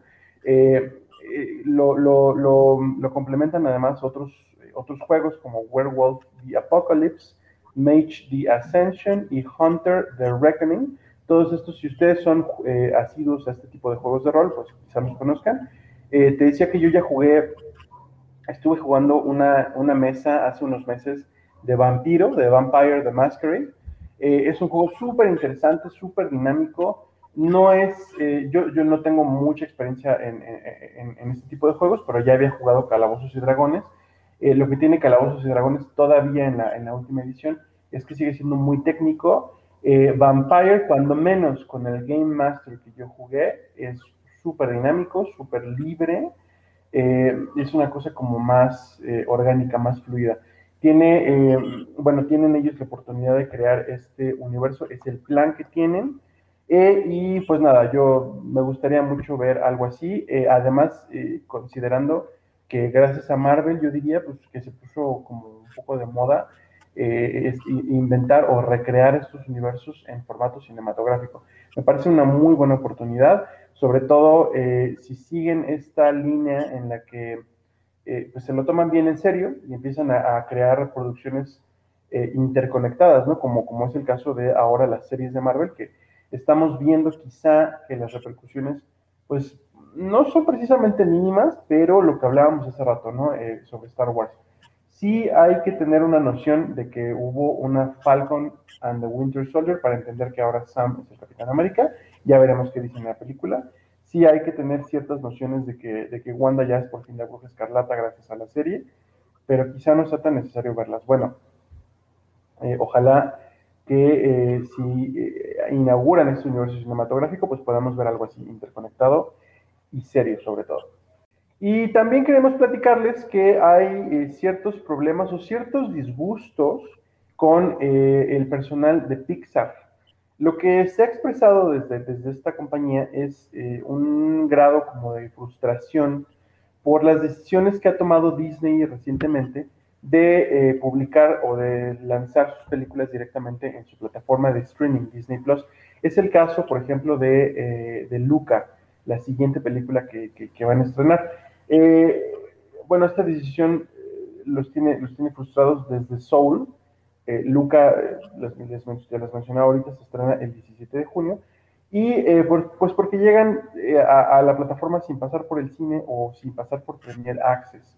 el tema con Premier Access sigue siendo yo creo que un poco como controversial. no sé cómo le haya ido en números a Raya, me parece que bien. me parece que le fue bien pese a situaciones como otro tipo de estrenos, etcétera. pero también mm, se, van a estar enfrentando, yo creo, con que con la realidad, ¿no? Que, que sí, tener la plataforma de streaming es muy cómodo, pero no es algo que hemos comentado también varias veces eh, y quizás vamos a necear un poco al respecto. No se puede todavía comparar con la experiencia de ir al cine.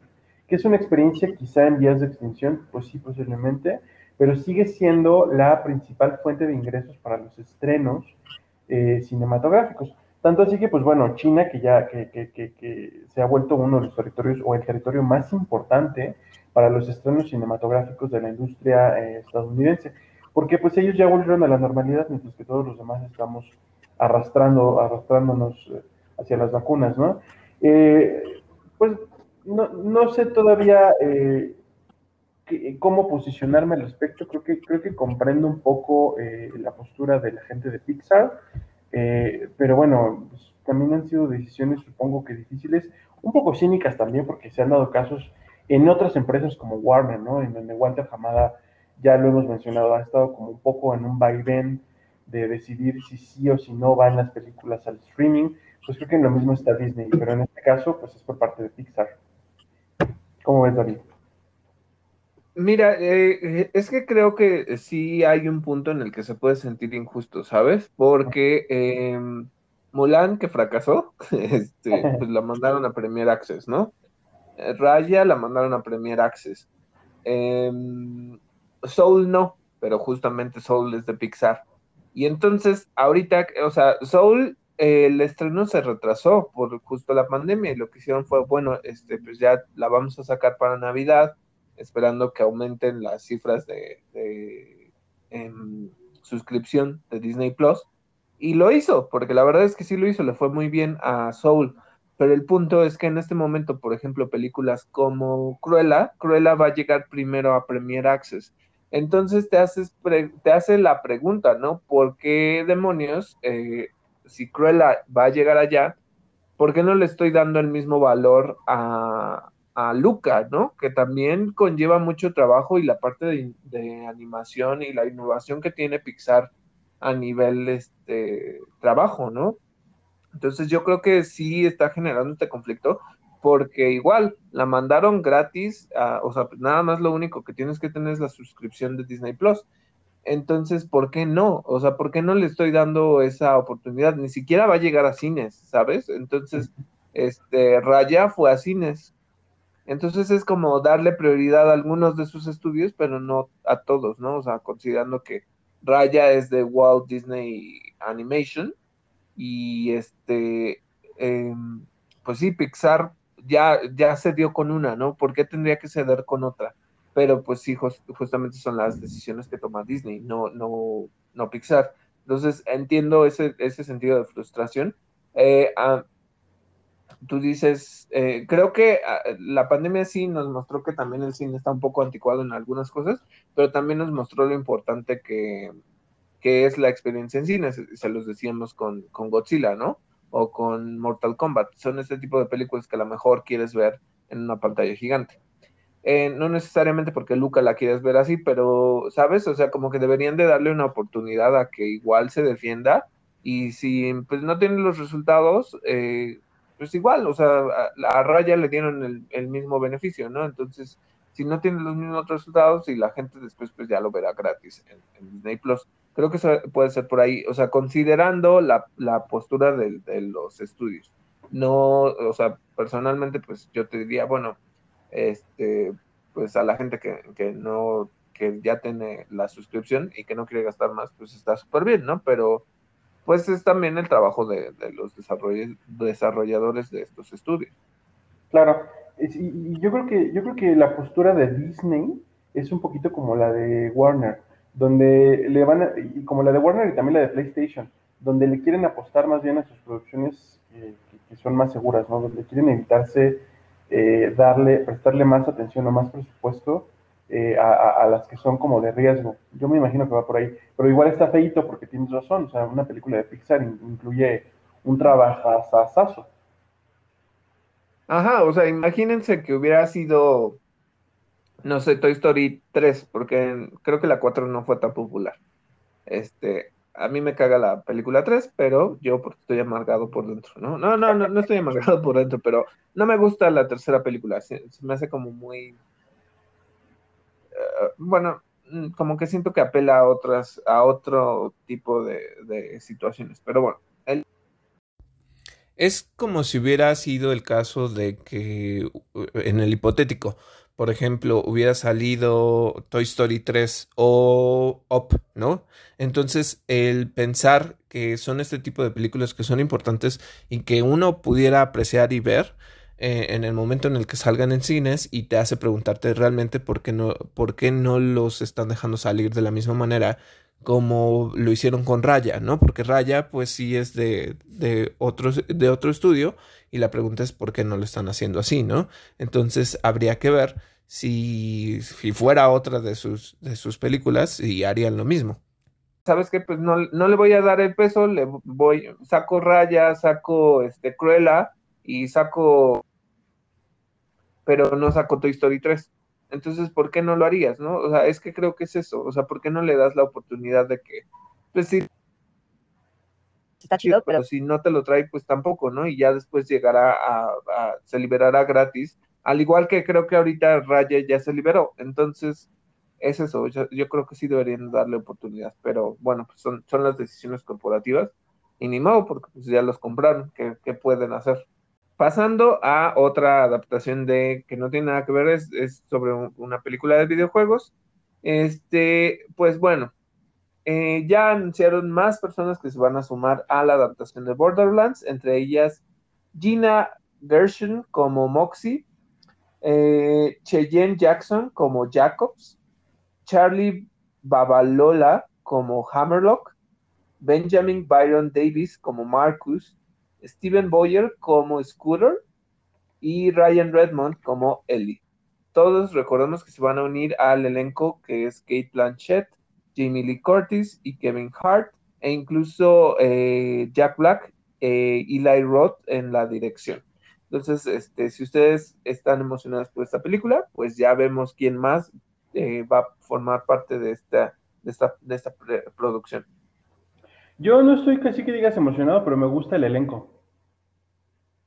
Yo ni siquiera, bueno, o sea, aquí me voy a delatar porque este, nunca he jugado Borderlands, entonces no, no, como que ni siquiera tengo el contexto de qué es lo que pasa en esta película. Pero creo que tiene buenos actores, o sea, hablando de que tiene como estos tonos sarcásticos y graciosos, se me hace interesante que aparezca Kate Blanchett, Jamie Lee Curtis y Kevin Hart, ¿no? O sea, se me hace eh, como, pues sí, o sea, como que tiene una buena fórmula. Habrá que ver cómo, cómo lo ejecutan.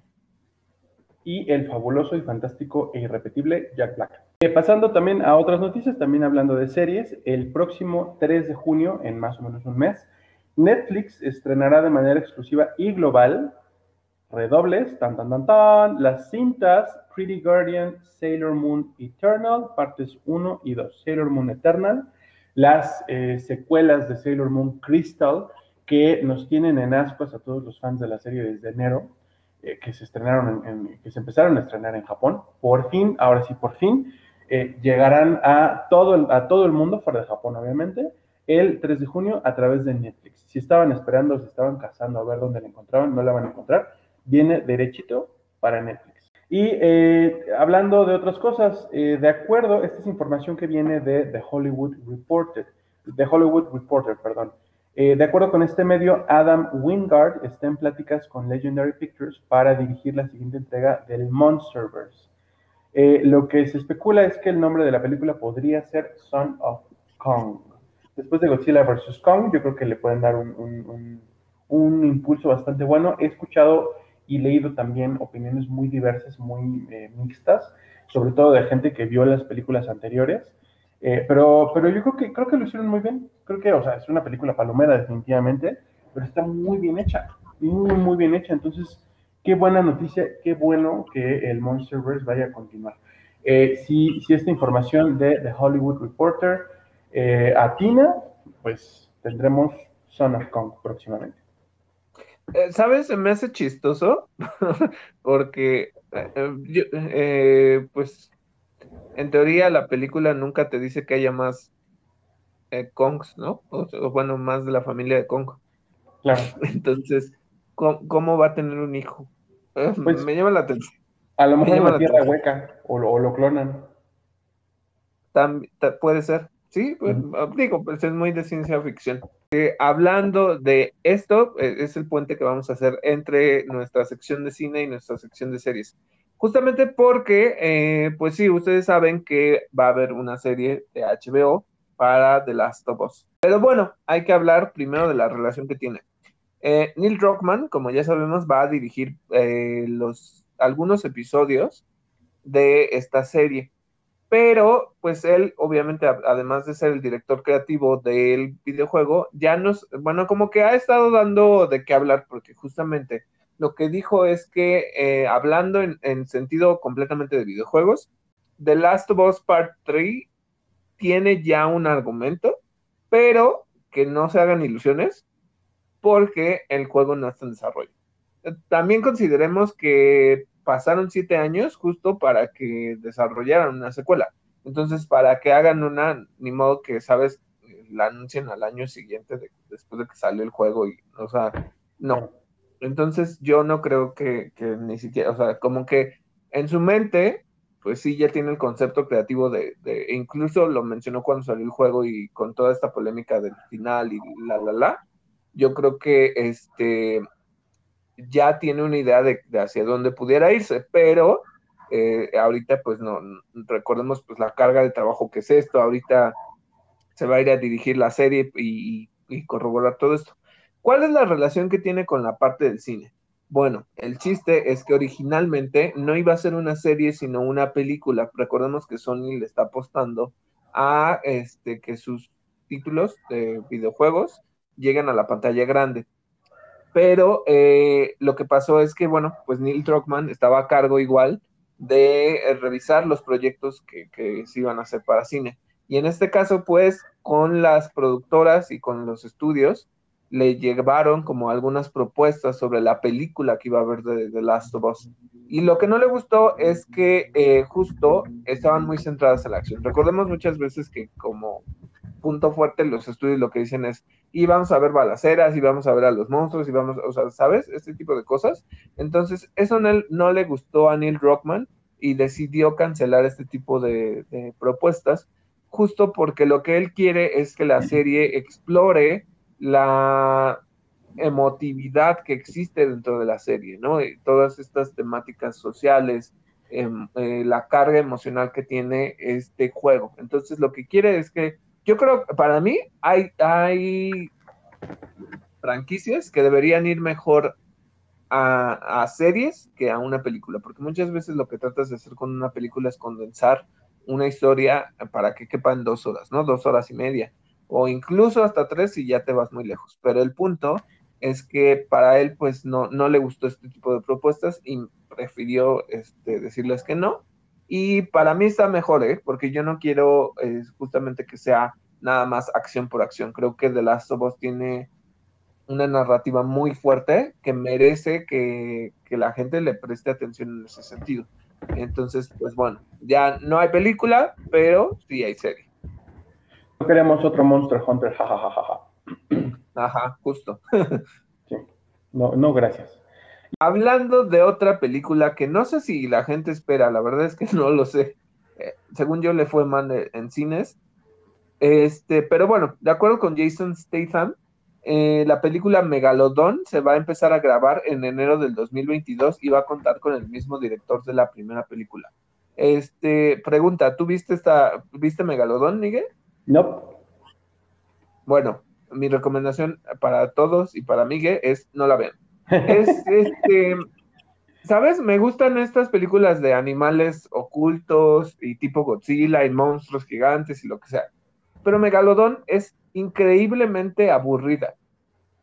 Este, o sea, eh, pensando que Jason Statham es estos actores de, acción, la película es muy aburrida, muy, muy, muy aburrida porque mm, hacen como mucho el, teasing, o sea, como que te dan probaditas de que el megalodón está ahí y es súper gigante y todo, pero al final el monstruo tiene tan poca participación, lo matan tan fácil, o sea, sabes, es como, no sé, pero no me gustó la película. Entonces, en realidad, no sé por qué la gente está esperando, o bueno, digo, no quiero ofender a los fans de Megalodón, Yo no entiendo por qué habría una secuela, porque según yo le fue mal. Pero, este, si acaso va a haber una nueva película, me gustaría que el, de verdad, la, el monstruo, o, bueno, o el tiburón gigante tenga mucho más protagonismo y que en realidad, ¿sabes? O sea, como eh, alerta en lo profundo, si ustedes la vieron, este, me gusta porque son esos tiburones inteligentes que pues sí los van persiguiendo y, los cazan y todo, ¿no?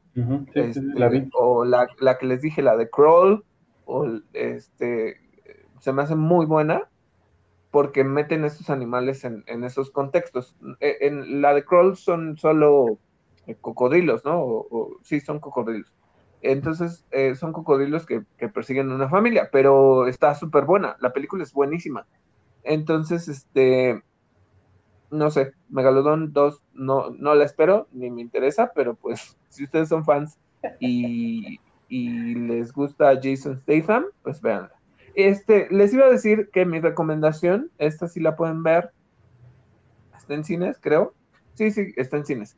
Vean Nobody. Si les gustó John Wick, eh, eh, Nobody les va a gustar mucho. Este, es, eh, tiene una premisa interesante. Este, ¿sabes? Está, está buena, es de acción. Es de acción, este. No, no te tienes que complicar demasiado con la historia te cuentan lo suficiente y además la actuación de Bob Odenkirk, que justamente sale en Better Call Saul y en Breaking Bad, este, lo ves de una manera diferente. O sea, pero, pero me gustó esta película, esa es mi recomendación del momento. Y pasamos a noticias de series. El actor Matt Lanter confirmó recientemente que vuelve a interpretar a Anakin Skywalker, esto en algún proyecto de Star Wars.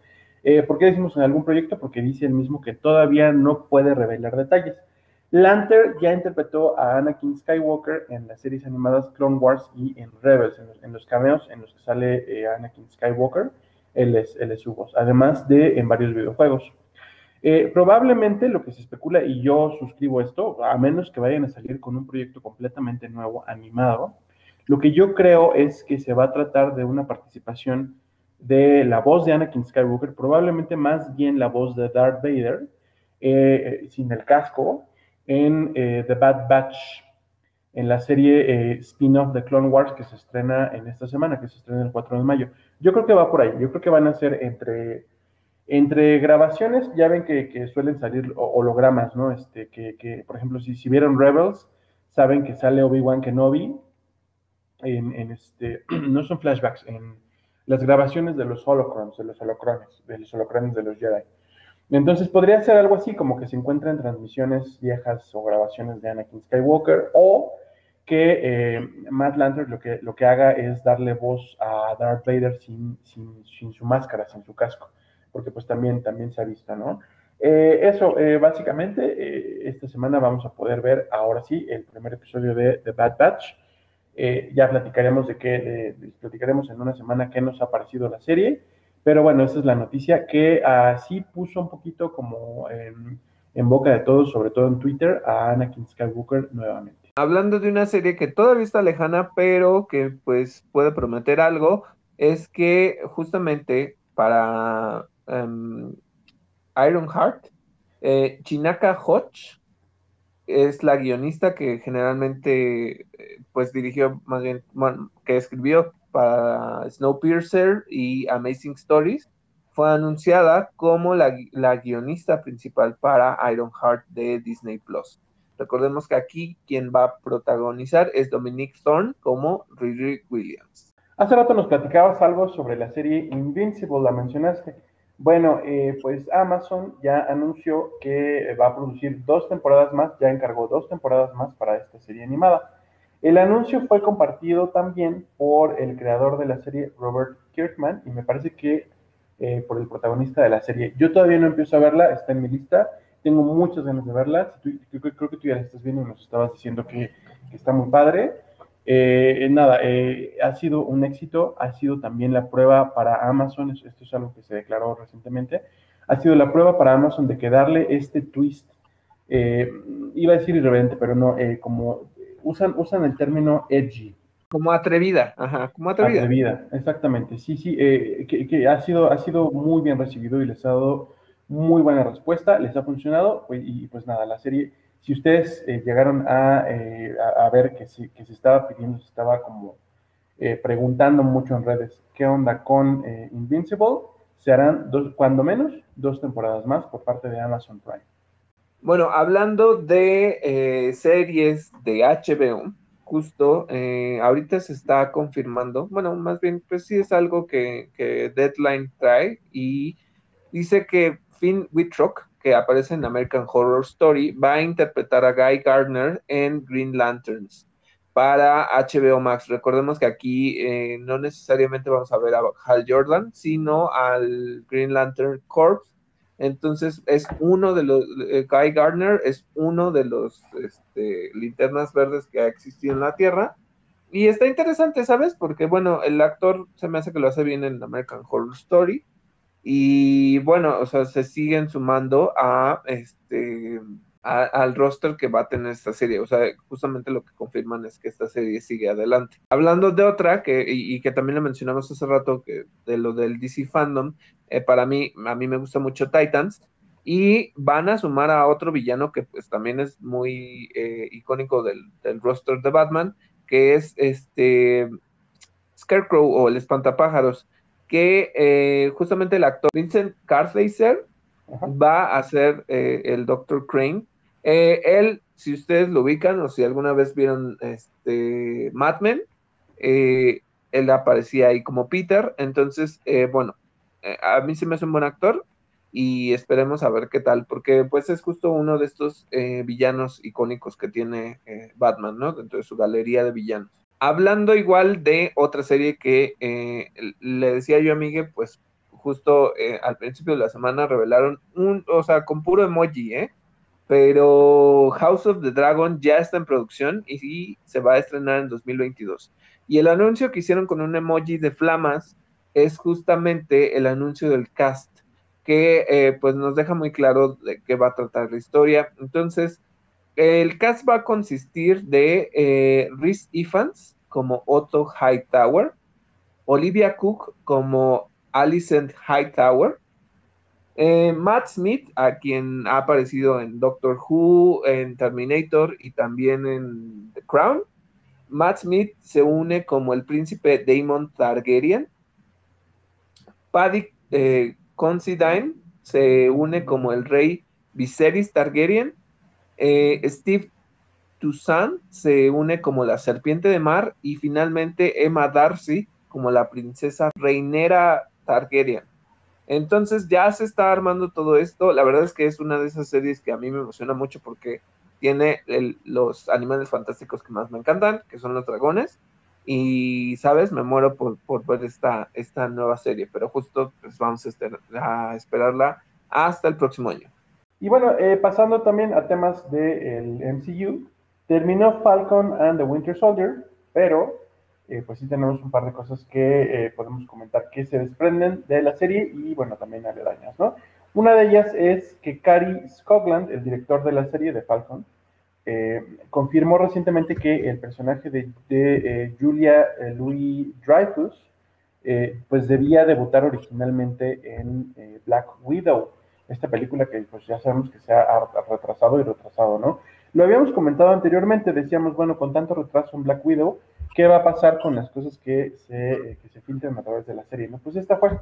No, yo, me parece que no tiene gran impacto, me parece que el impacto cultural de la serie eh, va a quedar un poco como en el tema racial, en, eh, en, el paso del escudo a manos de Sam, y, y, bueno, en que, en que, reaparece o aparece Madame Hydra, eh, y bueno, es quien debía originalmente debutar en la, otra en la película, en Black Widow. También eh, se habla de que el título final de la serie sí iba a ser Captain America and the White Wolf, Capitán América y el Lobo Blanco, que es este, este nombre alterno que había recibido Bucky en Wakanda. Esto por algo que tú me habías comentado a mí, que eh, pues si él realmente también está dejando atrás el manto de, Winter Soldier, porque es algo que lo persigue y que es una identidad con la que no quiere ser relacionado, pues ¿por qué no a, adoptar la de White Wolf? Quizá lo veremos en el futuro. Lo, chistoso es que ya se anunció eh, que eh, viene Capitán América 4 y pues no, no sabemos si vaya a tener participación de Bucky o no, pero pues quizá ahí veremos eh, este cambio de identidad, ¿no? Además, hay varios proyectos y películas del MCU que no se han anunciado, pero que se podrían anunciar pues próximamente en algún momento, como cuál Ya se están desarrollando estos proyectos, pero todavía no se pueden revelar. Entonces, eh, por ejemplo, eh, se hizo la revelación de Captain America 4, pero hasta que ya salió la serie. Entonces, tal vez va a haber algunos shows, va a haber algunas películas que se van a desplegar de las series o de las mismas, bueno, o sea, del mismo MCU, pero este, pues que tienen muchos más, pero que ahorita se están yendo con cuidado para no revelarlos todos. Entonces, pues sí, o sea, más bien, no, no anunciaron cuáles, pero sí anunciaron que hay algo ahí, que en algún momento va a salir. Esto fue todo por nuestro episodio de hoy, espero que les haya gustado. Recuerden que pueden encontrarnos a través de plataformas como Anchor, Spotify, Google Podcast, Apple Podcast y Overcast.